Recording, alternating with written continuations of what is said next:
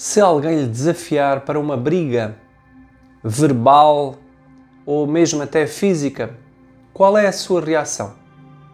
Olá, sou Santiago e hoje gostava de vos contar, ler uma história deste livro, Amor de Jesus.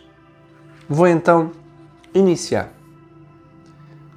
Numa época longínqua, existia um faraó, um homem inteligente, sensato, ele despertava a bondade por onde passava, ele, todo ele. Um dia, ao virar da esquina, deparou-se com a maldição. Por ali nem todos estavam por bem e não achavam piada a sua nobre bondade. O malfeitor desafiou o faraó para uma briga.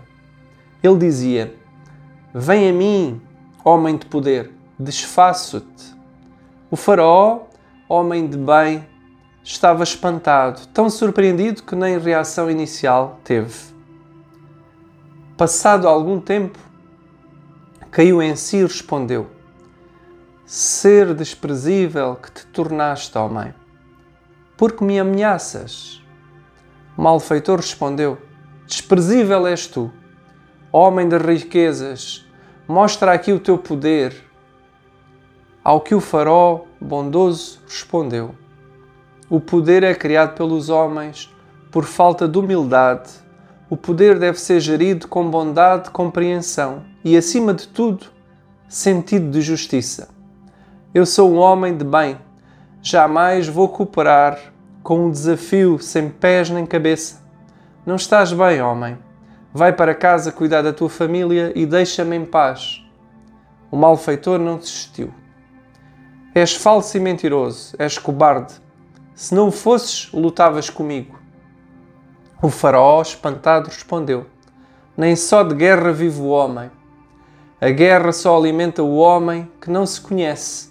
O homem desperto vive para o amor, vive em paz. Jamais, jamais irei sujar as minhas mãos. O malfeitor continuava com as suas provocações. Vem, este homem de poder só reina em sua casa. Aqui acobarda-se e mostra a sua farsa. O faraó subiu ao seu cavalo e seguiu sem dizer mais nada. Todos se afastaram e deixaram o malfeitor a resmungar entre dentes, completamente só. E é assim, meus amores. Nós, eh, na vida, temos de fazer escolhas.